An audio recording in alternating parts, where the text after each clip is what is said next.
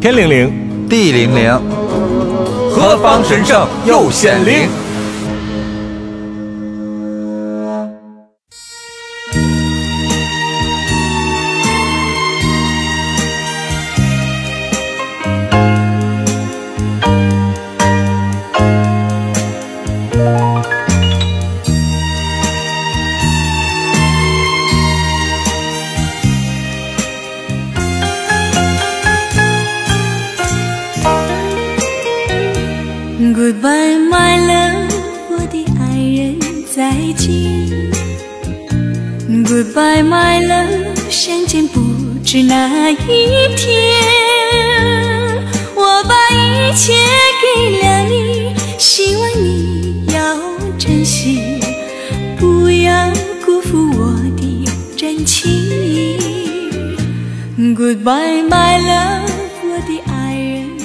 Hello，大家好，我是夏荷。我是小辉。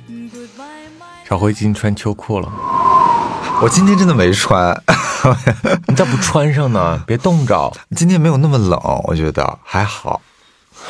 你不要再死盯着我穿秋裤这件事儿了，好吗？首先，我跟秋裤没有仇，但是我对于常小辉怕冷的这件事情，真的是有的时候就一肚子的火，你知道吗？不是我，我怕冷，你哪来的火呀？你这人也很奇怪呀。就是每年十月份的时候，我都想把常晓辉的那个秋裤和羽绒服拿打火机给它点了。我就我总共就那几件，我也没几件衣服，你给我点了我穿啥？怎么过冬啊？我跟你说，常晓辉这个人，年轻的时候最大的嗜好就是跟一群老娘们每天嘤嘤嘤。铁锅炖大鹅，对，搞嘎嘎嘎嘎。好，现在呢，它就又升级了。每年啊，到了十月份，十月底的时候，不就有点落叶和秋凉吗？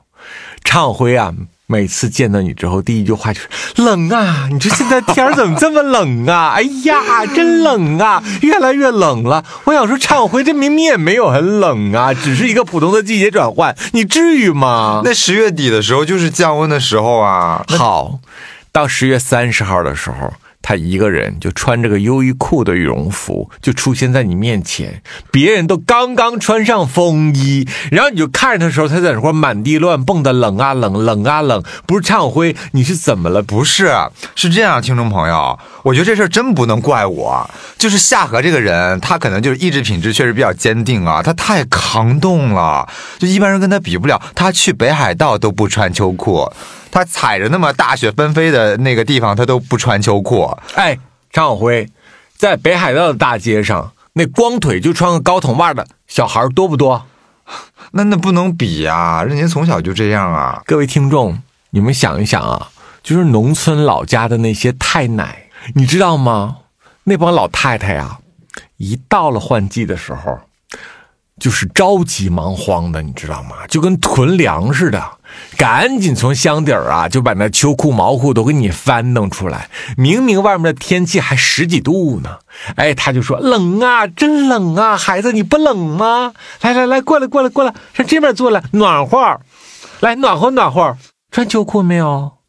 哎妈，没穿秋裤，那将来都用老寒腿，对呀、天儿多冷啊，早晚温差大呀，你可得穿上啊。就是你穿秋裤了没有啊？我不冷。再见。哎，你别挂，你穿秋裤了没有啊？你要没穿的话，我现在就到学校去看你把秋裤穿上，你给我穿上。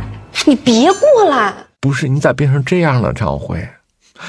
那我也没有叨叨你呀、我就是自己默默的穿上而已，我也没有叨叨你让你穿好吗？你也没少叨叨啦，张辉，为什么你跟农村老太太的共同嗜好就越来越多，越来越像？比如另一件叨叨，嗯，就是我们这个节目，我们这个节目啊，还差俩月呢。常晓辉就每天在这块儿一开场就是，哎呀，要结束啦，要散啦，要再见啦，舍不得大家伙儿啊，叨叨叨的，哎，像不像那农村老太太？明明就只是感冒发烧，上个医院以后到那块儿开始，我估摸着我也熬不过今儿个了，出来走走，也就算是我告别人生吧。算来我也活了三十八岁，没享过多的福，可也没受多的苦，我也就该知足了。我啊，不怪我吧？昨儿我说了那么些个不该说的话，不怪你，不怪你，我们全家都不怪你。知道你那是因为生病，等你病好了以后啊，再跟我算账。放心，没那一天了。你跟他们现在有什么区别？我我我跟他们还是有一点区别的好吗？我只我是一个正常怕冷的人，是你意志品格太坚定了。所以你提前俩月跟大家这块唠叨要走了，要再见了。好了，唠叨两个月，小辉，今天这期是我们的最后一期，真的要再见了。现在我给你一个专场的时间，你唠叨吧，来，你念秧，你念哎不，不是，我说实话，我提前两个月啊，我确实唠叨了不少。我们这节目要结束了啊，但是真到最后一期，你让我唠叨，我反而又不知道该说什么了，五味杂陈的啊。你倒是磨叨呀。我磨叨，这也是最后一次磨叨了嘛？以后也没有机会了，对吧？再唠叨也是最后一次了。哎呀，磨叨归归磨叨，但是说实话，我对咱们节目还是挺依依不舍的。嗯，就这一年的时间，收获挺多的，嗯，收获非常多。跟大家就是也也再磨叨磨叨啊。嗯，就首先，我觉得这个节目给我带来的最大的一个啊、收获，就是我收获了很多喜欢我的人。虽然我这人很磨叨，就是有一些人他之前知道我，但是没有那么深入了解过我。通过这个节目，他觉得哦，原来辉姨是这样的，更立体了。嗯，也有一些人他之前根本就不知道我这个人的存在，嗯然后通过这个节目认识了哦，常小辉他是这样的人，觉得嗯他也蛮可爱的，蛮 nice 的，也收获了很多，嗯、喜欢我的人。而且我发现一个神奇的现象啊，嗯，你会发现过去了解常小辉、喜欢常小辉的人，通过这个节目更多维度立体的了解了你，他没有对你失望，觉得说，哎，他人好像真的是好，哎，嗯，他这个人真的是好说话，哎，一些过去对你不是很了解，会觉得说，常小辉他不就那样吗？听完我们这一年的节目之后，觉得说，哎呀，人家常晓辉也有大智慧啦。其实常晓辉跟咱们普通人挺像的，我有一天能混成常晓辉那样就不错了。嗯别总说人小辉不好。对，反正就是大家也给了我很多包容的心啦。嗯嗯，就很多人。呃，替我讲话呀！就每次我们在节目里面，比如你损我的时候，那总有人留言跳出来说：“哎呀，不要这样说小辉啦，小辉其实还 OK 啦。很多人也跟他这就这样，就这个知识点我也不知道，我也是抱着学习的态度来的，就不要总是去贬损小辉了。好多人其实都在留言里替我说话了。尽管小辉每次都用一个普通人来作为自己的一个挡箭牌和遮羞布哈，然后动不动就是哎，那我们普通人，那我们普通人，那我就是一个普通人。小辉，我今天正式想问问你，请问，普通是无知的必然理由吗？啊那倒也不是，嗯，呃，说实话，就是我现在对于普通人的理解，跟我们刚开始录这个节目的时候又不一样了，嗯你知道吧？就我也在成长，嗯我跟随着这个节目，我觉得你应该也能感受到，就是我在咱们这一年的录制当中，每一次的对脚本，每一次的定主题，每一次的录制，甚至是每一次的呃配乐，还有就是我倒回去再听以前的内容。我觉得我自己作为节目的参与者来说，我都是受益良多的。是否也有这样一种可能性？比如前半年你的发言比较活跃，也比较抓马哈，大家都觉得你很好笑。那后半年相对你的发言比较趋于保守，是否跟你的认知发生了转变也有关系？就很多话你忽然觉得说，哦，不想那么说了。嗯，我我客观来说啊，虽然说我这个人能输出的东西确实很有限，但是也确实不至于说就只有家长里短、柴米油盐那几句话，嗯。但只能说有一些，嗯，可能我现在每天思考的东西是不太方便拿到节目里来说的，嗯，所以那只能聊一些有的没的啊，比较安全地带的，嗯，我觉得大家应该也能懂得我要我我我我在说什么。我觉得这些也是我这一年通过这个节目得到的一些成长、一些收获。嗯嗯，包括尤其是我们啊、后半段，尤其是后三分之一段，你讲了很多这些生活以外的，对更深刻的东西，是游离在我之前认知以外的东西。其实我是边一边跟你做这个节目，一边做这期主题，我一边也在吸收，也在学习。嗯，其实我这个过程我也学习了很多比。如说，在此之前，你对哲学这两个字是有严重的误解的，是，你本能的就认为哲学是一件无限枯燥的事情。呃，对我我对他的认知是相对浅薄的。对，但是当你通过这个节目了解了一点点哲学方面的科普之后，你会发现哲学没有你想象的那么枯燥，是你误会人家哲学了，好吗？对，所以可能我呢还是有一点点小悟性的。我会通过咱们节目里你输出的这些东西，我举一反三，把它融到我的生活里来思考。嗯，它跟我生活能与之相连的地方，我觉得这也是我这一年的进步。还有一点呢，第三点收获啊，嗯，就是也正是因为如此，所以我真的看到了自己有很多的不足。嗯，我没有再像以前那样，就录制这个节目之前那样，嗯，每天沉浸在自己的小世界里，活在自己的舒适圈里了。我现在是很深刻的认识到，真的我自己有很多很多的不足，我需要学习的东西太多太多了。嗯，我觉得每次看到评论区，啊、有听众来说啊，小辉他可能真的、呃很婉约的对表达了自己的真情实感。对，大家也很友好的来留言说，好像小辉的知识储备啊，真的没有那么丰富。我也很虚心的接受大家的这些留言，因为我自己也认识到自己真的有很多的不足，我要学的东西太多了。嗯哼，嗯，但我也很庆幸这一年，就通过这个节目，真的学到了很多。我觉得至少他让你认识到了这一点。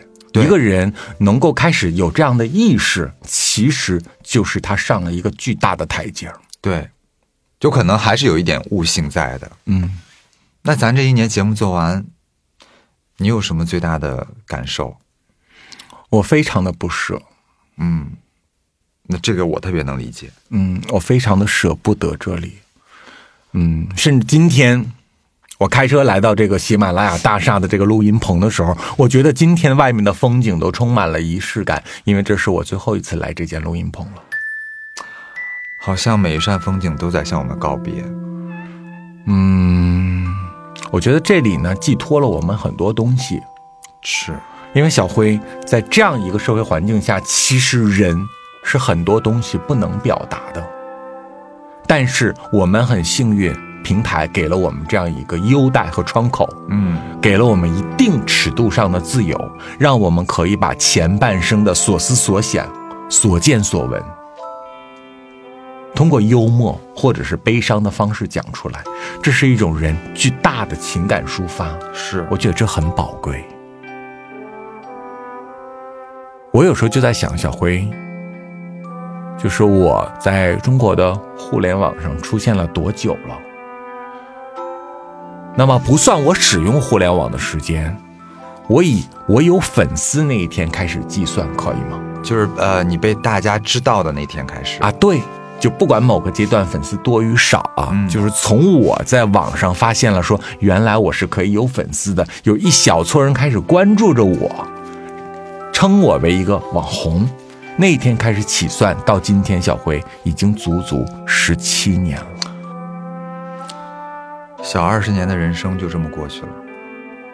那小辉，我们都知道啊，在互联网的世界，他的厮杀和淘汰是非常血腥的。当然，所以在这个时代，我身为一个从远古时代走过来的老人家，我把这个节目看成一个礼物，嗯，一个人到中年的礼物。我相信小辉这一年给我们带来的影响和激荡出来的灵魂涟漪，会在我们很后面的人生里面体现的更加重要。一定是有非常重要的作用。可能在十年以后，我们再聚首的时候，回想起当年我们在喜马拉雅做了一档节目，啊那档节目有多少人喜欢，多少人收听，我们做节目的细节，做做了哪些内容，哪一期做的不太好，哪一期做的很爆，哪一期我们满意，哪一期观众满意。然后那时候的数据什么的都还不错，也许这是我们未来一个特别有情怀的谈资。嗯，我觉得喜马拉雅一定是我们老了之后回忆过往的时候一个很重要的环节。在录制这个节目的一年过程里啊，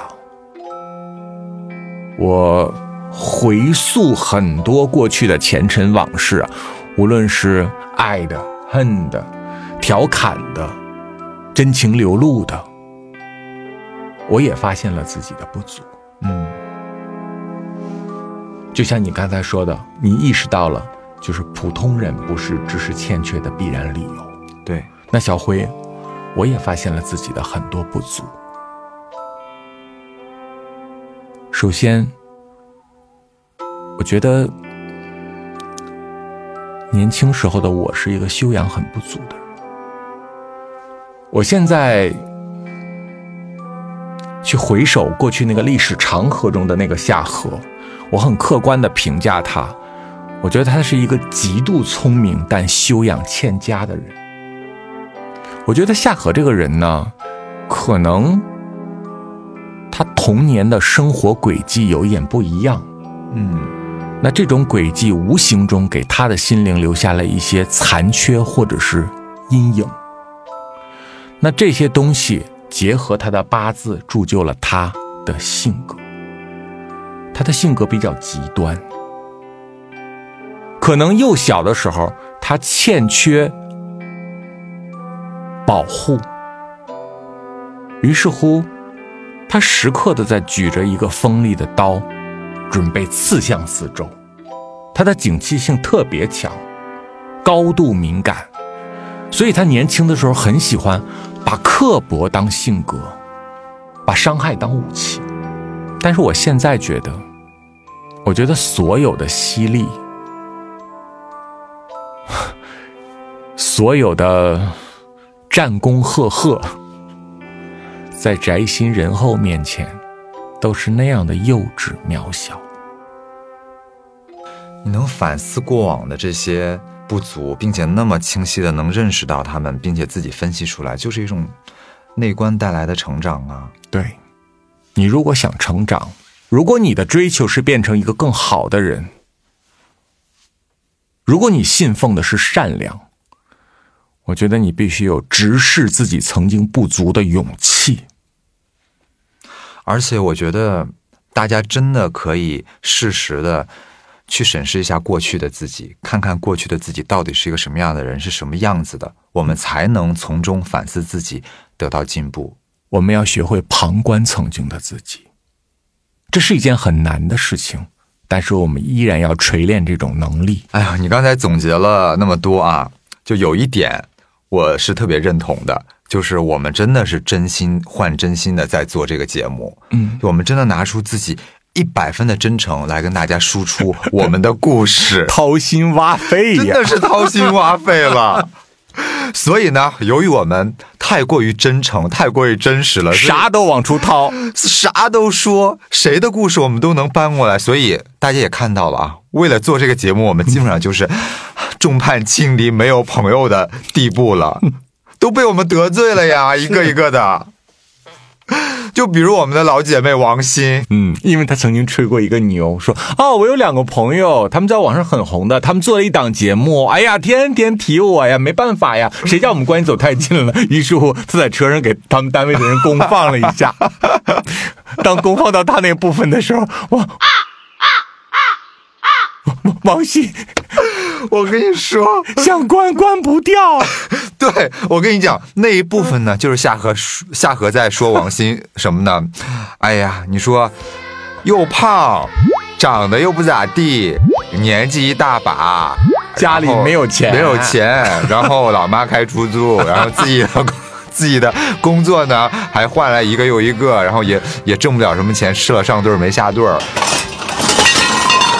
所以你想一下那个画面，所有的人一起听着这，当着王鑫的面听这段话，所以你能理解王鑫那个心态，肯定想说，我给大家显摆显摆，你看我这俩朋友走哪儿提到哪儿，非跟我聊关系好，他以为说我们会聊一聊这种姐妹的情比金坚哈、结果就聊这一些。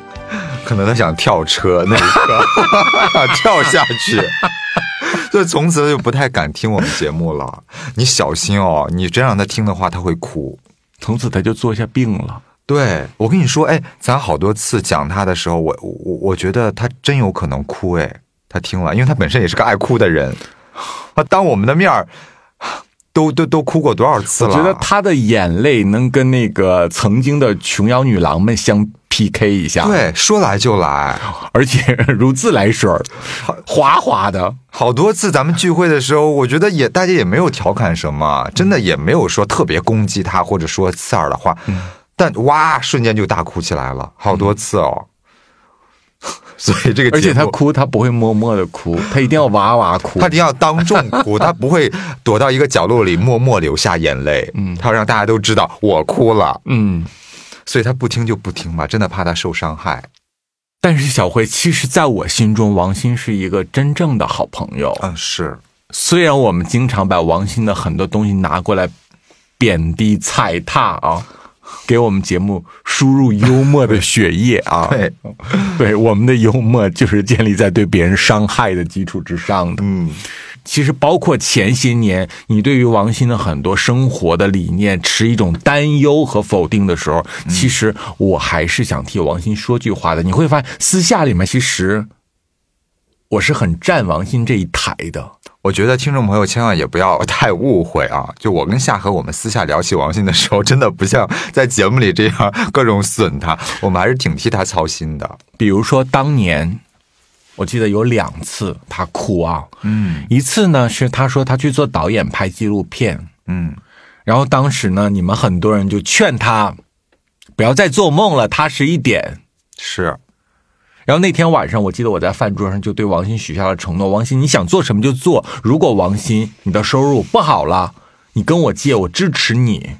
还记得那对，天？我记得那天他也哭了，那天他也哭了啊、他到底是感动的哭还是愤怒的哭，我也不清楚。总之他哭了。他就是想哭。但是我当时那个我说这个话，并不是安慰他，我真的就是想支持他。嗯，我相信。我也想告诉王鑫，就是说有人肯定你，有人想对你说，你真的没有错。嗯至少在今晚。第二次呢，我记得比较深刻的王鑫哭，就是在日本的民宿里面，你和珊珊围攻人家王鑫。我觉得那天晚上的事情，其实那天晚上我是有点愤怒的。嗯，嗯，尤其你们总是对他那个佛祖的呼唤这件事情持一种不信甚至是嘲笑的态度。那天晚上，这件事情是惹到我的。嗯，我觉得呢，你可以站在一个朋友操心的角度上劝王鑫哈，咱们还是要把日子过好。那咱们没有来自一个富有的家庭，那咱们还是要赚点钱哈，至少不给家人添麻烦，让家人放心。我觉得这个都 OK，也是好意但是去质疑王鑫的信仰，我当时是觉得有点大可不必。因为呢，小辉，我觉得啊，信佛这件事情，它不需要多少钱。嗯，你信就是信，你不信就是不信。难道信佛就是有钱人的专属游戏吗？我不认为。这个倒跟钱没有什么关系。对，那么王鑫呢？不管他这个信佛是真的感应到了，还是有一点点这个表演的成分啊，我觉得当他说他去西藏旅行的时候，那么在一个寺庙里面听见了佛祖喊他前世的名字丹珠的时候，我相信那一刻，呃，他是自我感动的。嗯，而且我觉得这种场景描述，至少代表一点，他心是想往前程的。是我觉得王鑫吧，还是有点内秀的。哦，他还是一个有呃有内涵的人的。王鑫是一个文艺青年，是，尽管王鑫的文艺青年可能还不能够足以说拿出来吃饭或独当一面，但是他还是有一点点这个文艺情怀的。他还是有追求的。他他还是有一个识别能力的，他知道啥好啥坏，对，至少这个他知道。他还是有那个钻研的动力的。尽管说可能每一个呃范范畴啊，他钻研的比较浅，但是他愿意去观察。就是呢，他是个很懒的人，他非常的想去研究一些文化事物，嗯，但是他可能翻两页他就睡着了。明白，是就是他他他今天晚上真的打算说，我就把这个研究清楚，回去我要跟懂的朋友们去讨论。他是真有这颗虔诚的学习的心，但是他翻两页睡着了，于是乎他下次跟你说话的时候，他就只说他看那两页对，就很浅浅的刚入门的那个 啊，阶段。对对对对对。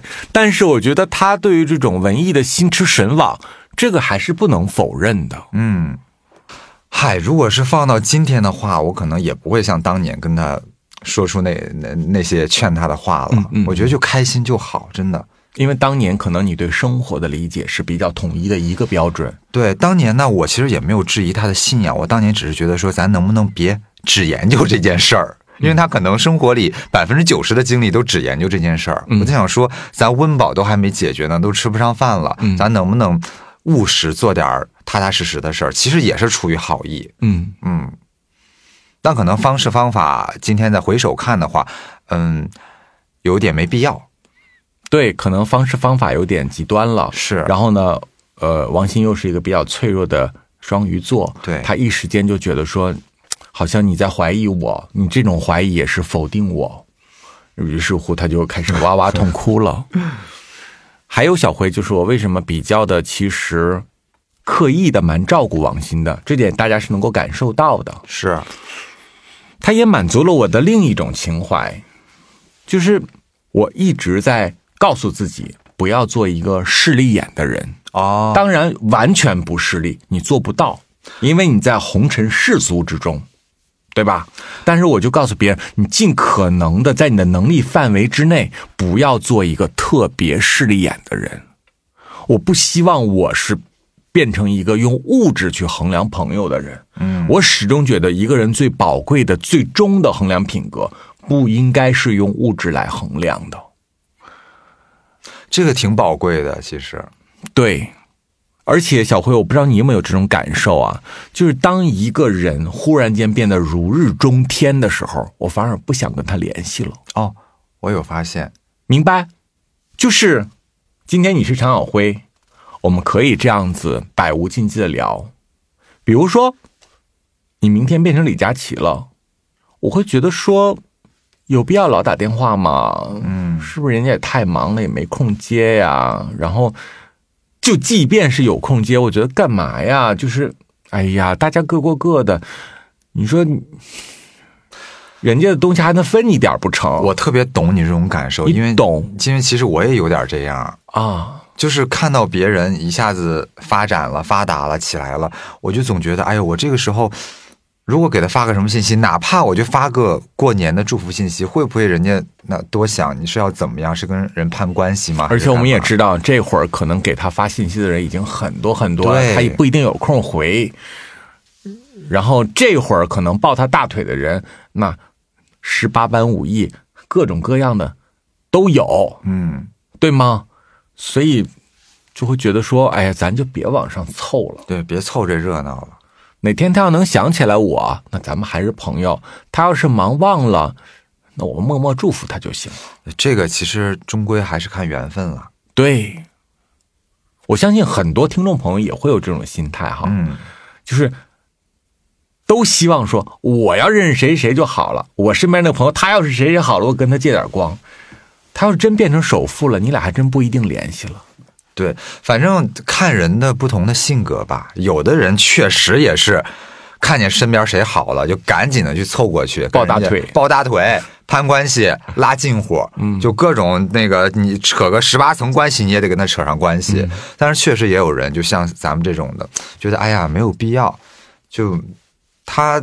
到了一定高度，那他就高度他的，那我们还是过我们的日子，嗯别让人家再去多想，以为咱们要沾人家什么似的。对，就关键别让人多想。嗯，你没事儿老找人家，呃，吃饭，你说人家吧不出来伤你，嗯，出来吧跟你也没啥可聊的了。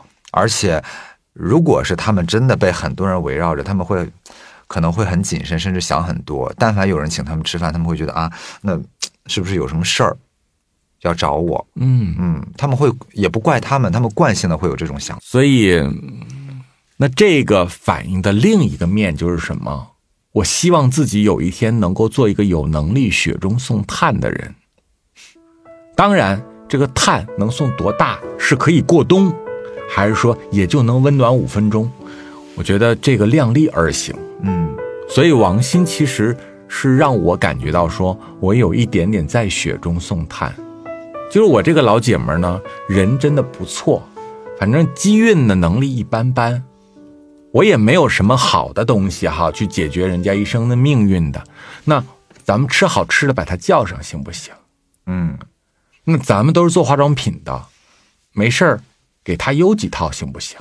省着她花钱买了。对，对吧？咱上哪儿旅游去，把他都给叫上，管他去不去，他有时间去，没时间就不去。但他要去的话，那也不用他花啥钱，是，对不对？咱就把他那个费用给他出了，大家一起玩儿呗。嗯，哎呦，你是说到这个 过年，过年年底聚会吃饭，那你今年上哪儿过去啊？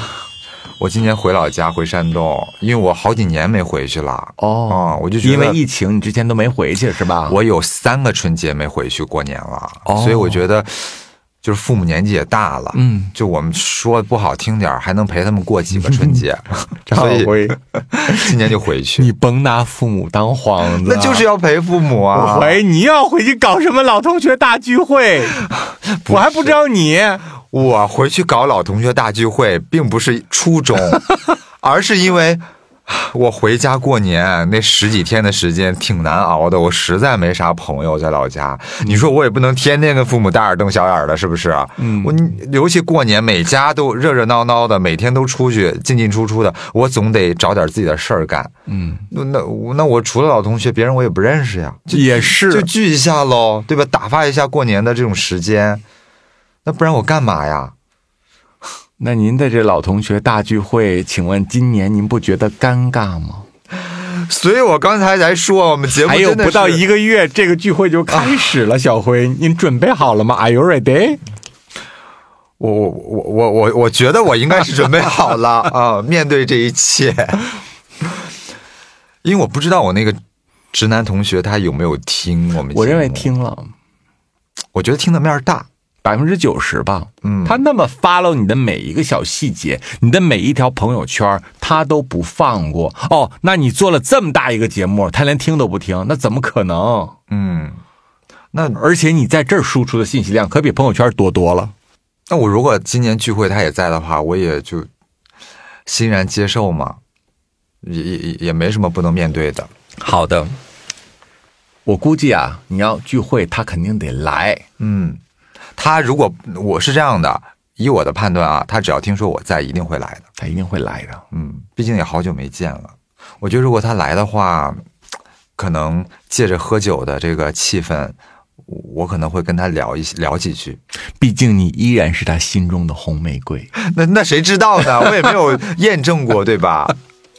但是，嗯，我是觉得啊，就现在我们这么浮躁的一个时代，如果是有一份情谊，它能从中学的时候一直留存到今天这么十几年、将近二十年的时间，也挺难得的。因为这十几年，大家的人生真的经历了很多的不同的阶段、不同的事情，包括他成家生孩子，他做生意，他他他成为一家之主，但是这份情谊还一直保留至今，其实挺难得的。而且，就即便是在你们最后一次见面，他依然表达了这样的一种情愫。是，而且我相信，嗯，他的生活肯定是有他压抑的一面的。嗯嗯，他的生活一定不像你或者像我活得那么自在，嗯，因为我们的生活毕竟我们是用真实的自己在过生活。我们很坦荡。对，但他肯定有很多压抑的情绪在心里面。所以，如果今年春节，嗯，有机会再见他的话，我想跟他好好聊一下。我觉得没有什么不能说的，没有什么不能面对的。我也是觉得啊，就是这个人呢出现的篇幅只在那一集，是，但是他也是我们这一年非常重要的一个嘉宾。因为他让很多的女性听众朋友开始深思，呃，然后看着自己身边的老公，有点瑟瑟发抖。对，有点就我我这么多年了，好像有点不太认识你了的对啊感觉。嗯，首先一点，小辉，嗯，我们年轻的时候，总是去盯着我爱谁，完全忽略别人对自己的那个情谊和付出，是，对吧？就更在意自己的付出。是的，但是今天呢，我们回过头来看哈，就是每一个曾经把真心真意给过你的人，不管你需不需要、接不接受，其实我们都应该给他一个极大的尊重，因为他给你拿出来的这个东西是他人生中最最宝贵的东西，是，对吗？就是别人把自己最宝贵的东西双手捧给你，你可以婉言谢绝，但是你不能给人家扔地上一顿踹，对吗？对，你不能把别人对你的好，把别人对你的喜欢当成垃圾扔在一边，我觉得这样不好，这样的话非常的损阴德。因为别人喜欢你，说实话并不是别人的错。而且别人喜欢你，别人并且把这个事情实在是难掩心中多年的压抑，最终鼓足勇气去告诉了你，嗯、这并不是一件可笑的事情。也不必去嘲笑他。对，所以如果今年回到家乡再搞这个老同学大聚会，他必然是要来的。那他来了以后呢？我相信这一桌上听过我们那期节目的人也不止他一个，嗯，大家呢肯定都是面面相觑，心中有数。是，那我觉得你更要表现的大方一些，对吗？嗯，对，就嗨，就就没有什么是是不能说开的，也没有什么是呃是会影响我们老同学继续聚会的。都这把年纪了，谁能把谁怎样呢？对呀，对吧？谁谁谁还能把你绑了去不成？对吗？我是觉得说，你可以三杯五杯酒下肚的时候啊，跟他好好聊一聊，嗯，就是半开玩笑半从容的，不管他说的是真情流露，还是说他也是一时冲动，这都不影响大家是朋友，也不影响今后回来家乡大家都能见着面儿。就从容一点，淡定一点，不要把这个事儿当成个事儿就好了。咱不是小孩儿了。是，哎呀，他喜欢我，我可不喜欢他，从此躲着他。小的时候都干过这种事情，但是我们节目里伤害过的有一些人是，可能没有机会再跟他坐在一起吃饭了。他们怎么了？去他们去见上帝了是吗？就比如灭霸啊，哦，被你深深伤害过的灭霸啊，你觉得你还有机会跟他坐在一起吃饭吗？几乎没有这个机会了。应该是没有了，嗯，而且他也把我拉黑了，对，尽管我的心一点都不痛。就是灭霸也是在我们五十多期内容里面只有一期出现过，啊，而且那一期其实还没有讲完整，因为我们只更新了上集嘛一。半。对，但是你不觉得他也是我们听众非常关注的一个角色吗？嗯，我们之间有一个共同的朋友，他是一个大哥哈，嗯，然后呢，他也是我们节目的一个死忠的对，忠实听众，而且他呢听我们节目听得特别的认真，他会认为这一切就是真实的人生讲述，嗯。他不愿意相信这里面有什么的设计和段子哈。嗯，沉浸式的收听。啊，对他觉得说这个就是一切都是真的。是，那有一天呢，他听完了这一期节目，他就给我发了一个很长的微信，表达了愤怒。我有听你说过，他说：“夏荷，我刚刚听完你们那个不速之客，我觉得你们做人是不是有点太过分了？” 嗯，我就没搞懂，就是你们为什么可以这样的去捉弄别人？别人到底做错了什么？我百思不得其解。没有这样子的。哦，你去人家城市玩，人家请你吃，请你喝，结果呢，就换来你们的一顿捉弄和嘲笑。而且各种拿人家的外形调侃，好，过了几天，我们就跟他吃饭了。嗯，那在饭桌上，他又提起了这件事。可见他听得有多认真。他说，每一期我都有听，但是那一期让我特别的不舒服，嗯，因为我回家仔细想，你们为什么要那样对待灭霸？我想通了，你们对待灭霸的原因，不就是因为灭霸长得不好看吗？不就是因为人家不年轻吗？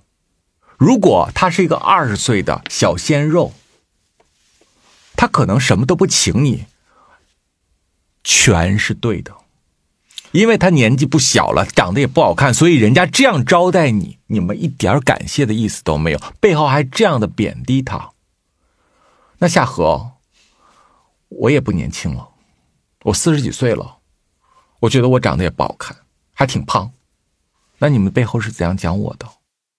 我听完这个节目之后就觉得说，你们两个人在背后要形容我的时候，是不是得比这个还狠呢？哎，但是说实话，我们真的没有去说过这位大哥耶。没有啦，就我们平时在背后里真的没有这样去形容别人的一种习惯，就只是在那一档 drama 的主题里面，我们尽情的施展了一下自己。对我们也是用了一些夸张的手法，要不然节目也不尽管这个夸张也是源于生活的，哦，是这样啊，就是他会有一点代入感。那当然，嗯他会觉得说，原来一个人不年轻不美貌，你们就可以这样子啊？那原来这就是他的原罪吗？那谁都会有老的一天。那我比他还老呢。嗯，你们背后说我，我更不敢听了。那当时哦，当时咱们录这期，我我真的没有想到过这个代入感这件事情。嗯嗯，可能有人会把灭霸跟自己放在一个位置上去看，嗯嗯，但其实。因为那期节目我们只放了上集嘛，嗯大家也知道我们节目一贯的这个它是有反转的。对我们节目一贯的方式都是前面嬉笑怒骂，后面我们会沉淀一下，跟大家说一些比较。呃，挖心掏肺的话，但是那次只更新了上集，那上集我们就充满了调侃和嘲笑。那我们有点回转的沉淀的下集没有播出嘛？其实咱们当时下集也说了很多感谢灭霸的话了。我们的玩笑尺度是大多数人在生活里接受不了的，是这是事实。尤其我们跟 gay 之间开那个玩笑，那个尺度就更大了，对，对吗？但是我们再有这样天马行空的思维，但是对方如果不接招，其实我们也就打住了。嗯，察言观色的能力，咱都还是有的。是但是为什么我们可以跟灭霸玩那么久，就一直这样把这个玩下去呢？因为灭霸真的有在接招，好吗？人家没有表现出不习惯，人家表现的很 enjoy，好吗？就是灭霸当时招待我们的时候，他真的表现的很 nice，而且他真的就是舍命陪君子了。就如果咱俩真的是在桌上开了一个玩笑，发现对方呃面色有点不对了，我们可能就是使个眼色，我们就收住了，啊就知道我们就不要再继续往下说了，人家可能介意了。但是灭霸跟我们玩的也是有来有回呀、是，所以才助助长了我们的这个气焰嘛，对，就一路开玩笑到底。尤其最后那个他在吐的，我们在录像那段的时候，是很多人就是愤怒的一个点。嗯，哎呦，那个但是录像就是我们的恶趣味啊，而且我们也不会往网上发嘛。但是我们就是要记住这个 moment。嗯我觉得可能是我啊，我真的是这些年被你培养起来的，我的接受能力是很强的。啊，就每次我喝多了，你去录我的那些恶心的视频，我我我我真的从来没有介意过呀，我觉得啊，你你就爱干这种损人的事儿，你就去录好了。我有底线了。你看哪段视频有给别人看过呀？都没有？吗？当面给别人看过了？哎，我什么时候发过微博？哦，那我什么时候发过那个抖音呢？那倒没有，你可能 你都是当我的面儿给别人看的对呀，我没发抖音之后再去买个抖加推广，对吗？哦。那你也推广不出去吧？可能觉得内容过于恶心，然后给你屏蔽掉、下架掉了。嗯，但是你现在回想的话，你你你回想那期节目，你会觉得在节目里说的那些话有过分吗？还好吧。不是，他把我拉黑了，也不是因为我我跟他开玩笑喝酒，对吗？人灭霸是个非常能开玩笑的人，好吗？很开得起玩笑，跟这个没关系，他是很跟这一趴没关系。那跟什么有关系？就是说到这儿，我们就不得不说一个另外一个重要的人物了。虽然说他出现的这个时间比灭霸还短，嗯，其实他不是那一期的主角，他只有几个镜头，嗯，但是他却让我们很多的听众意难平，直到今天还有人一直不停的说他的后续到底是什么，就是这位芬迪同学。嗯，我觉得是这样，夏荷，嗯，咱们这节目呢，今天是最后一期了，要结束了。嗯，我一直就觉得，咱尽量也别给听众留什么遗憾。嗯，让咱就圆圆满满的结束，因为那一期的下集没有播，确实让很多的听众很遗憾。轰动了一两个月。对，就觉得到底后面发生了什么？你们怎么这样？你们就做了半集，让我心痒痒，挠得我心痒痒，然后你就不说了啊，把我晾在这儿，好难受啊，就留我独自在这儿难受着。所以芬迪出现的篇幅只有几场戏，但却成为了我们年度这个语言嘉宾里面 top 级的人。所以，我们今天最后一期，你要简单的讲一下吗？对于芬迪这个人，还有就你们后面到底发生了什么事情？嗯，对于这个人啊，小辉，我跟这个人见面的时间和你跟这个人见面的时间是等长的。啊，对，就那几个小时，吃饭加唱歌，而且是一群人在一块儿。对，嗯，他同一秒钟出现在饭桌上，也是跟我们所有人同一秒钟摆摆手说的再见。啊，对，在那之前之后是没有见过面的，嗯，所以大部分的现场场景，你的肉眼是可见的。对我都在其中啊。如果你硬要我去评价这个人的话，我只能说我的印象有点模糊了。嗯，但是我坦白说，我当时觉得他挺帅的。我就只问你啊，啊、你当时跟他聊天的时候，咬耳朵的时候，你就是一个正常的交流吗？你们的眼神互动也好，有没有其他的一些小火花，超乎于朋友之外的小火花？我认为有，我觉得我发电了。你打开了你的发电机是吗？是的，向他放电了。嗯，那你觉得他有接收到这个讯号吗？我觉得应该有，就是我们所有聊天内容，它都不稀奇，嗯，都是一些初次见面的哈拉。是。但如果说这些平凡的语句背后，你有没有把意识的电力开开？我我有，那你对他放电的时候，你内心真实的想法是什么？也没有什么想法，那一刻没想太多，有在心里铺好床单吗？没想，完全没想，因为我是一个明天就走了的人，嗯，而且此刻一大帮人在一起，已经半夜三点钟了，一会儿大家就各回各家了，然后天亮了我就走了，嗯，走了我可能在多少年不一定会来这个城市，我没有想过那个，但是我不知道为什么我可能确实开了一点电量，可能跟酒精有关系，我觉得当然跟他本身挺帅气的也有关系，嗯，跟他对我很好也有。因为嗯你们后面的事情我也知道一些，所以我一直疑惑疑惑说那天晚上到底你你你放了多大的电给人家呀？你是把你的高压电都打开了吗？还是怎样？没有啦。那我跟你说，我要能把高压电打开的人，基本上他他可能会离开他的家乡。当天，明白。我打开高压电的人呢，哎，我打开高压电的人，人瞬间就收拾行李，从此就跟你你你你去哪儿我就去哪儿了。这种例子你也不是没见过，对吗？我觉得你可以跟大家讲一下，你放完电之后后面究竟发生了什么，就是你那天晚上的放电给他带来什么样的影响？就是放电之后，我们去了一次洗手间嘛，嗯，嗯，就只是一起去了个洗手间，真的吗？公共洗手间，哦，而且 KTV 的洗手间出来进去人很多。那倒是，嗯，对，有很多时候一个很平凡的行为，但是如果人是有磁场的话，就会把这个东西在意识里面无限的给放大。嗯。嗯，那你这么听起来，其实那天晚上，哪怕你们有一些交头接耳，有一些放电，也不至于造成后面他的那种反应啊。我不知道中间都发生了什么。在这天晚上结束了之后，我就离开了这个城市。对，我离开这个城市的时候，我发现无论是他还是灭霸，都集体的把我拉黑了。嗯，我一头的雾水，我也不知道为什么。但是小辉，我我也不问，嗯因为我不想知道为什么。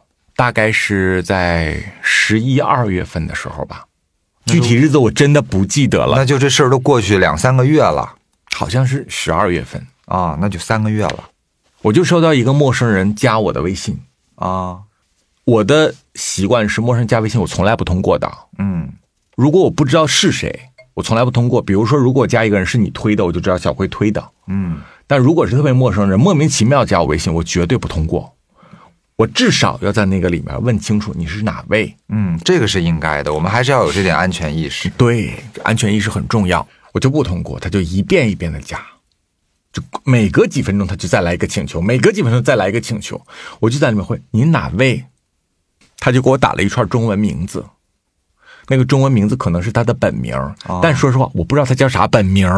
我就想说这人谁，我就点开那个头像，嗯，结果他头像呢不是人头，啊是一片海，风景，对，哦是一片海。哎呦，这我这这人谁呀？他怎么天天这么执着呀？他就打他的名字，我是谁谁谁，我叫什么什么名字。我就基于一种好奇什么的，我就把朋友圈全部都屏蔽掉，然后通过。嗯他看不了我任何。嗯，加进来以后，我就问你是谁，不回我。不回你，我想说你你天天加我微信，我现在通过了你，你咋不说话呢？你到底是谁呀？很奇怪耶。不回我，不回我之后我就好奇这人谁，我就点开了他的朋友圈儿嗯，我一刷他朋友圈说啊，这不是芬迪吗？哦，有他照片是吧？那他朋友圈有自己照片啊。啊，我说他，那我我我就过了几条留言，我说嗯、有事儿吗？嗯，不回我，就这样以不回我的姿态三天。那这人可真够奇怪的。就哎，小辉，你说这奇不奇怪，惹不惹火？简直！是换了是我的话，我也会生气。就别说你，我我有点火大，当时我觉得那你加你一遍遍的加我，你加我之后我通过你了，通过你了之后我跟你说话你不搭理不回话，不回，那不神经病吗？连着三天一句话没回过。我觉得你这人真没有礼貌。嗯不管你谁，我就直接给他删了，啊，换我也可以应该也删了。我立刻删了。嗯好了，这事就过去了。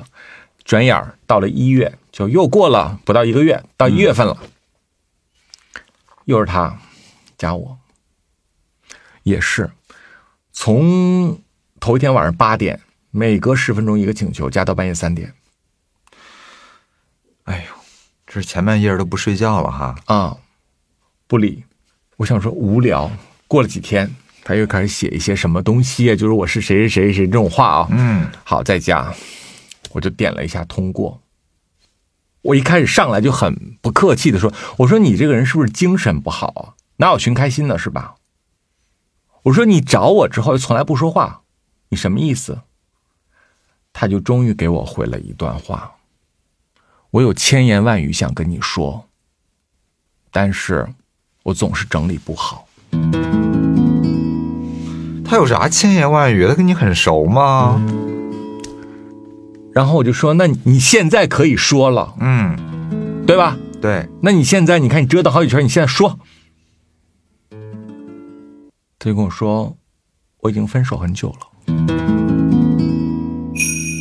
他发了一大堆大段大段，我有点听不太懂，但是又很纠结的话之后，那我就单刀直入了。嗯，我说：“请问你找我目前有什么事情？你上面发的话我有点看不懂，你想干什么？”就这一句话，我直接发过去了。他说：“我没想干什么，我只是跟你表达一下我的心情。我们至少还算朋友吧？我们可以做朋友吗？”于是乎，我觉得这个人真的太纠结了。小辉，我把电话打过去了。打过去，我第一句话就是说：“我呢问你点事儿。”嗯，然后呢，你也别不好意思啊，呃，如果我问错了，你就当我放屁嗯，啊，因为我这人太直接啊，我不喜欢浪费时间，尤其在这种事情上。我说我第一件想问你的事情就是你是不是喜喜欢我？嗯，第一句话问就这，够直接吗？够直接了。我说你是不是喜欢我？你要是奔着这个来的，你跟我说一声。然后如果你不喜欢我，你就当我不要脸、自作多情了。嗯，啊，你也甭笑话，挂了得了。他说我们还不熟，我不知道我应不应该喜欢你，就这类的，啊明白？哎，就给我逼急了。最后他就说没事儿，你就当我发过的微信都没发过好了。哎呦，这是什么话呀？这好，好好搓火。我就把电话扣了。好，过了几天，他又说：“那咱们能做朋友吗？我只想跟你做朋友。”小辉，我知道，你知道，我就回，我现在要跟你说句话啊，你已经又惹到我了。第一，你跟我做朋友，我不认为咱俩有啥共同话题，嗯咱俩也不生活在一个共同的城市，嗯而且我跟朋友聊的话题，恐怕是你无法想象的，嗯，对你来说可能会有点枯燥，所以我不知道这个朋友做起来有啥意义。朋友就是为了留一个无聊的微信，八百年不联系吗？我说，如果你是打算从朋友变成爱人，麻烦你说一声。嗯然后他就又开始发那种莫名其妙的话，我就第二次把电话打过去了，也是最后一次。我说呢，弟弟，我想跟你说句话啊，我大概知道你想干什么。我说，但是我想跟你说一句话，就是说，你是不是想变成那种正儿八经的爱人关系？就是那种爱人关系是彼此只有一个对方的那种。嗯他不说话，电话里就跟没听见一样，不回答我，无声那个电话。我说，如果你想变成这个关系的话，我基于一个比你大的人，我必须负责任的告诉你，这不可能。你这说的已经很直接了。我说，你要想要这个关系，这是不可能的。但是你只是想说，不想失去我这个人，偶尔想找我玩，我觉得这个事情有机会再说。大家比如去旅行啊什么的，也不排除有这种可能性。我这个人也很爱旅游。好了，我说完就挂了，他也没有给我到任何答案，就没有后续了吗？没有后续了。哦，就小辉，我觉得我说了这么诚实和这么坦白的话，嗯我觉得说实话，你应该给我一点点你的回应，对吗？嗯他也没有，我觉得说他的沟通能力让我有点不爽。结果就隔了一天，好像我记得他又说了一些什么怪话，他就给我发了一个表情，那个表情里面就是可能一只猫还是一只狗，那上面就打了一行字：“我们的关系全部都由你决定。”我很卑微，我说了什么都不算。我看到这段话之后，又搓火了。我不搓火，我直接给删了。当我把它删了以后，小辉，我的那个请求里面嗯又是半夜三点钟，我就得得到早上四点，就一条一条的道歉。你知道那个请求能写的字很少，嗯就在里面一条一条的道歉，一条一条的道歉，就说对不起，我我我，嗯，我没有想好怎么回，然后我我忘了，然后我最近。怎反正我总之总之我也不知道为什么没回你，是因为我不没回你微信，你生气了吗？如何如何如何？就一直道歉，一直到求求你，我求求你，你加我好吗？你只要加我的话，怎么都可以让我给你道歉。就开始说这种，我觉得他可能把自己给逼急了。嗯，哎呦，那你有通过吗？我有通过了，我通过之后，我打了一行字：如果你对我有什么感情，我特别感谢，因为我觉得你挺帅的，我觉得你也挺好的，但是正因如此，我必须告诉你一件事情，你尽可能少跟我联系。因为你跟我跟我联系，我加不加你微信，这对我来说是一个什么举手之劳的小事情。但是你不可以老是这样的折磨你自己。嗯你说你跟我这个人做朋友有啥用啊？我觉得没啥用，因为你能如此纠结，显然你不是一个玩玩的心态。嗯那你如此纠结，说实话，那你要的东西我可给不了。所以呢，我把你删了，弟弟，我是为你好，因为你习惯了不跟我说话，习惯了你的朋友圈里没有我这个人，你就渐渐的把我忘了。但是如果我总出现在那儿，今儿打一个笑脸，明儿打一个问号，啥也给不了你，然后我觉得你的心会更揪着。能不能学会放过自己，别跟我联系了，别再拿做朋友来骗自己了。我打完这话之后，删除拉黑，没有后续，这故事到此结束。啊，但是你这段话其实说的挺真诚的，非常的真诚，也非常的坦诚。虽然他这一系列迷之操作听起来确实有点神经质，啊但是我觉得也源于他内心真的过于纠结了。他对你呢肯定是不够了解的，但是肯定也有有一些认知，因为他翻你的这些呃嗯平台啊比较之类浅薄的，嗯，对，所以他可能真的是很纠结的，不知道该怎么面对你，不知道该怎么对你输出情感，而且他自己可能也是一个很纠结的人，嗯，所以才会衍生出这么神经质的一段故事。所以大家听众朋友们一直要芬迪的后续，芬迪的后续，其实就到这儿就可以了。嗯，其实，在这个故事里，我更想 say sorry 的人是芬迪。就是跟灭霸相比，跟更更想跟芬迪 say sorry。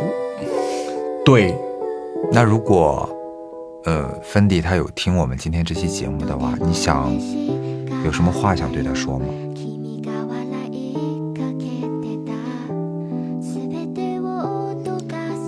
就是虽然人生只见过那么几个小时，嗯，但那几个小时，其实我的心是跳动了的。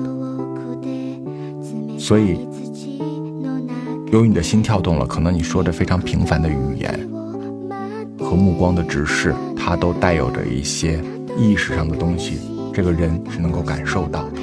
是，嗯，一闪而过。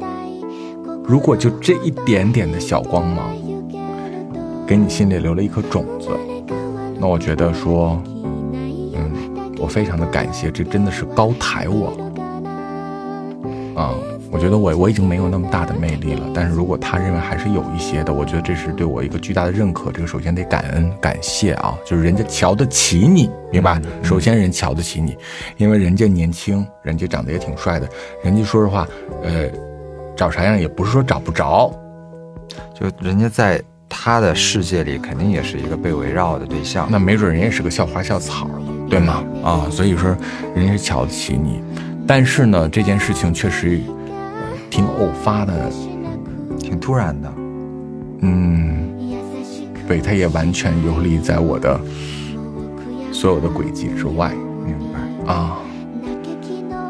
对，所以我是觉得说，对你没有任何的意见，尽管你很纠结哈，在纠结过程中，有的时候说话也很让人感觉到很抓嘛，很抓嘛，很气人，就觉得你到底要干嘛？但是呢，这不影响什么，嗯觉得你还是个很好的人啊，就是把你删掉，仅仅是因为我想做一个好人。Sorry，希望他能听见。随便了，就是，对，这就是我的一个心态。哎呀，不过，芬迪嗯，再红，我说了，也只能在我们何方神圣的榜单里面排名居二。第一是谁啊？第一，当当当当，就是我们节目人不在这里，但是却是常驻嘉宾。虽然出现的主要频率在上半年的头两季，但是人气极高，拥有了自己的真实粉丝。他的名字就是伟哥。回报，回报。哦，他都有粉丝了。有啊，有很多人来留言，人说了，我不是夏河粉，不是小河粉，我是伟哥粉。哦，哇，就是一个虚虚拟偶像啊，大家的。那就像喜欢游戏人物一样，有什么不可以吗不？过伟哥的呼声真的很高哎，就是直到现在，那个你看我们直播的时候，那个弹幕区还是在刷伟哥，伟哥是伟哥吗？伟哥有听吗？伟哥会来连线吗？都好多都在提伟哥，伟哥真的很红哎，实红。伟哥是真的红。嗯，哎，我们在这个节目里啊，也没少拿伟哥开涮。小辉，我们这个节目对任何人的伤害，我觉得都不能跟伟哥相提并论，因为他篇幅极长，而且他时常出现，而他是一个我们重点打压的对象，我从外表到灵魂，而且把你当年如何蹂躏他、折磨他。用分手逼迫他下跪的整整场景，在我们节目里面 添油加醋，配上各种音效，扑通扑通的声音，然后再现出来。就是我能想象，当他听那个节目的时候，他真的就是无地自容，老泪纵横。万箭穿心。但是依然忘不了他心中永远的白月光，辉宝。辉宝，辉宝。每个男人生命中都会有两个这样的女人，娶了红玫瑰，久而久之，红的变成了墙上的蚊子血；白玫瑰还是床前明月光。娶了白玫瑰，白的便是衣服上的一粒饭粘子，红的却是一颗心口的朱砂痣。妈呀！小辉，我们需要用这种词藻来形容伟哥吗？这是张爱玲的著名选段。对呀、就已经到这个程度了。你在伟哥心中到底是红玫瑰呢，还是白玫瑰？一朵黑玫瑰吧，黑心的玫瑰，我是。我觉得啊，在伟哥的回忆里，小辉在床上是火辣辣的红玫瑰，在他的记忆里是永远皎洁的白玫瑰。所以每当伟哥回忆起你的时候，哇，你知道那种冰火五重天的感觉吗？我知道，毕生难忘。就是我跟伟哥啊，也有几个共同的朋友，是到现在跟他还有联系的。嗯，然后其中一个就是我们之前在节目里有说过的黄饮诗。然后前两、哦前两年的时候，就黄饮诗跟我说，说有一天伟哥跟他发信息聊天来着，说要一起约着去一个地方旅行，看要不要去。然后黄饮诗就问他说：“你有没有男朋友啊？现在？”他说：“没有啊。”那黄饮诗就问：“那我身边也有这些基佬啊，因为他广东人嘛，他广东人啊，我原谅他啊，gay 佬。对，说可要不要给你介绍？然后伟哥说好啊好啊。然后黄云说那你喜欢什么样的？告诉我，我去给你寻觅寻觅。嗯，然后伟哥就来一句，嗯，常小辉那样的。然后黄黄饮诗就把这段话告诉了我。然后我想说，天呐，都这么多年过去了，他也应该换换口味了吧？我现在也真的是一个大龄妇女了，对半老徐娘。对，半老徐娘了，应该也是换一换小鲜肉的新鲜口味吧。但是你不要忘了，他已经十年没有见过你了，在他的记忆里面，你依然年轻。而且无论我多老，都比他年轻十几岁。伟哥对你的爱是一种，怎么讲呢？就是你是他生命中的一条河，他永远都趟不过去。我是流沙河吗，就是这样一个活生生的人，嗯，伟哥。他要是活到今天，大概高寿奔五了，奔五了。嗯，因为我二十的时候，他三十四岁嘛。那他也是黄土埋到胸口的人了。或者也到脖子了吧，也说不好。嗯，好，你想跟这个年纪的伟哥说点啥？十年没见了，我们节目呢，确实是拿伟哥开了不少涮，也就是，呃，上半年的时候说了不少他之前的糗事儿，但是我今天最后一期了，嗯，我不想再去嘲笑他或者挖苦他，或者说一些他其他的什么事情了。我我想说几句我内心很真实想说的话。其实，调侃归调侃，但我其实挺感谢他的。嗯嗯，我现在回想起他，虽然说那四年的时间跟他在一起，我没有那么的爱他，因为我当时年纪很小，我确实也不太懂得爱是什么样的。嗯但是那几年，他确实非常的照顾我。嗯就在我很年轻的时候，在我二十岁的时候，在我人生什么也不懂的时候，其实他真的给了我很大的照顾。而且小辉那个时候觉得这些照顾都是天然的、理所应当的。其实现在回头来看看，他也尽他的所能，让你少吃了很多苦。对，而且他对我非常非常的包容，因为我跟他在一起，我真的是一个很作、很任性的人。嗯嗯，也可能因为他跟我在一起，他不自信，因为他也没有一个好的外貌，而且他又比我年长十几岁，所以他就包容我所有的任性，我的作闹，全都包容下来了。嗯，甚至包容有的时候你赤裸的表现出你不爱他。是，但他会很卑微的跟我说：“没关系，只要你还跟我在一起，只要你的人还跟我在一起就可以。嗯他跟我在一起很卑微，也很没有自信，但是，嗯，我用我今天的这个年纪，我再回看当时我们那个关系，我觉得我是非常非常感谢他的，因为人的一生，你真的很难再遇到另外一个像他那么包容你、爱你的人。嗯，嗯，我觉得很多人一辈子可能都没有遇到过一个这样的人。而且呢，他从来没有真正的得到，其实他内心是很遗憾的。是，虽然生活了很多年，但是他也知道，他这个捧在心尖儿上的人，并没有那么的在乎他。嗯，如果伟哥今天有听我们这期节目啊，嗯，我想对你说，啊，时间真的很快，就是一转眼我们已经有十年没有见面了。嗯，可能我现在印象里面能想到的还是十年前你的样子，你可能想到的也是十年前我的样子。当年我在你面前是一个很年轻的人啊，你在我面前可能就是一个三十多，感觉年纪很大的人。风水轮流转，一转眼我也到了你当年的年纪，你也已经到了奔五的年纪。嗯，我们都已经人到中年了。就当年在你眼里那个年纪很小、不懂事、不成熟的常小辉，如今也已经到了奔四的年纪了。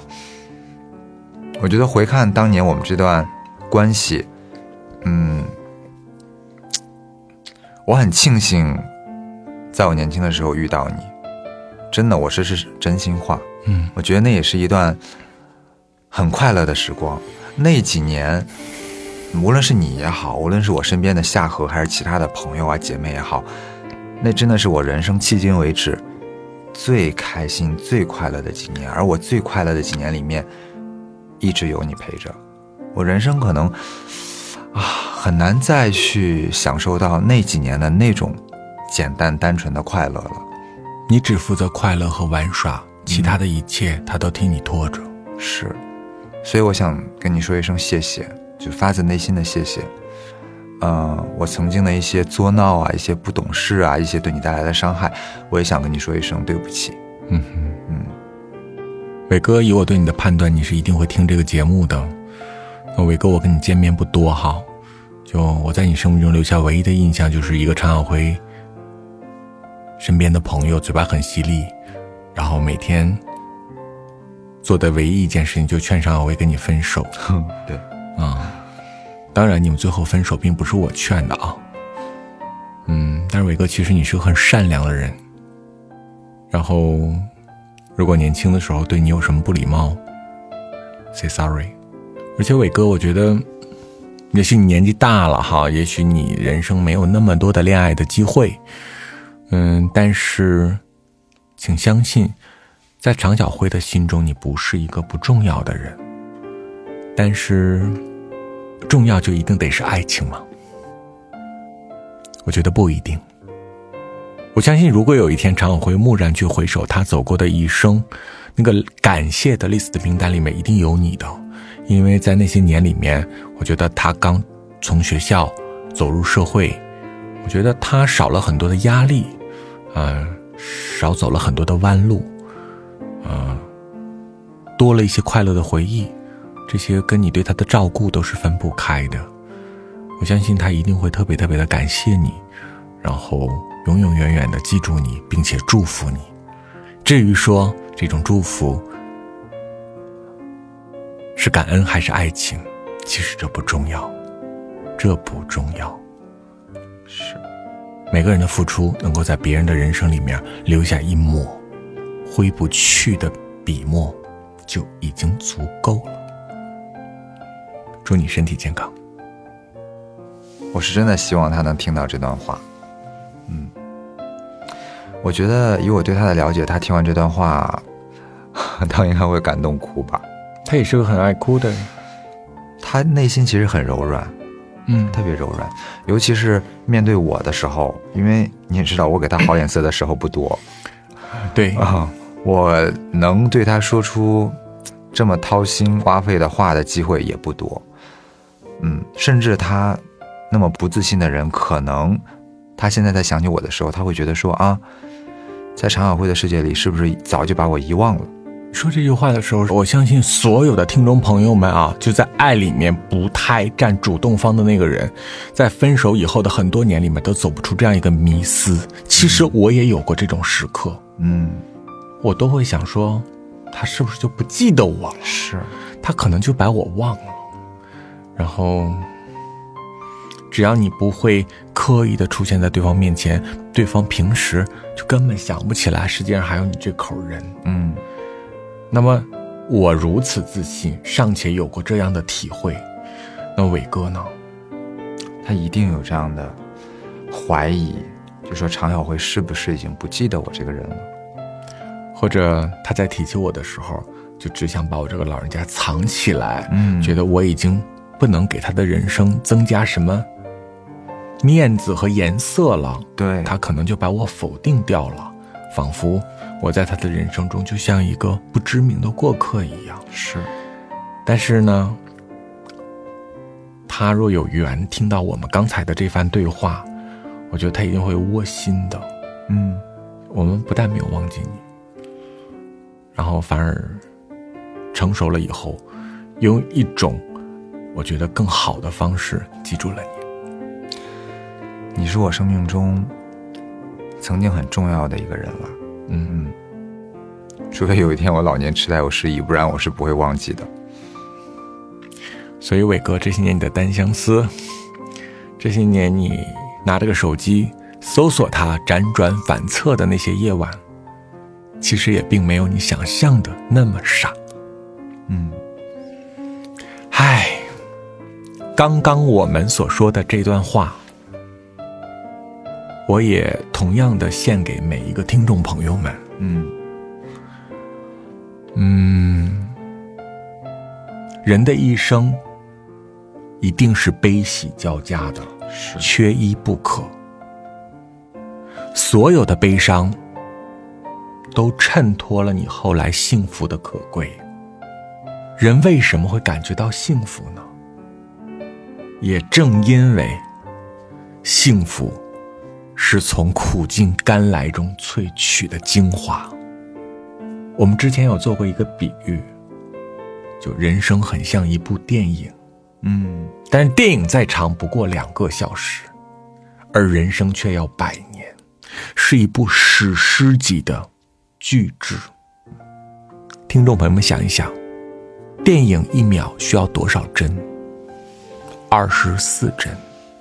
那么人一生要活三万多天，每一秒钟就有二十四个画面。人一生要有多少个画面呢？可能一时我们根本统计不出来。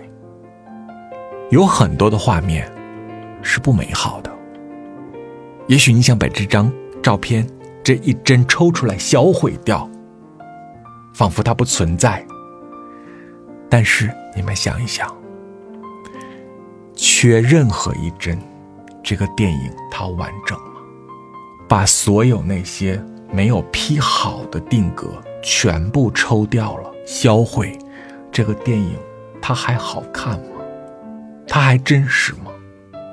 小辉，如果一个电影是用美图秀秀拍的，你看吗？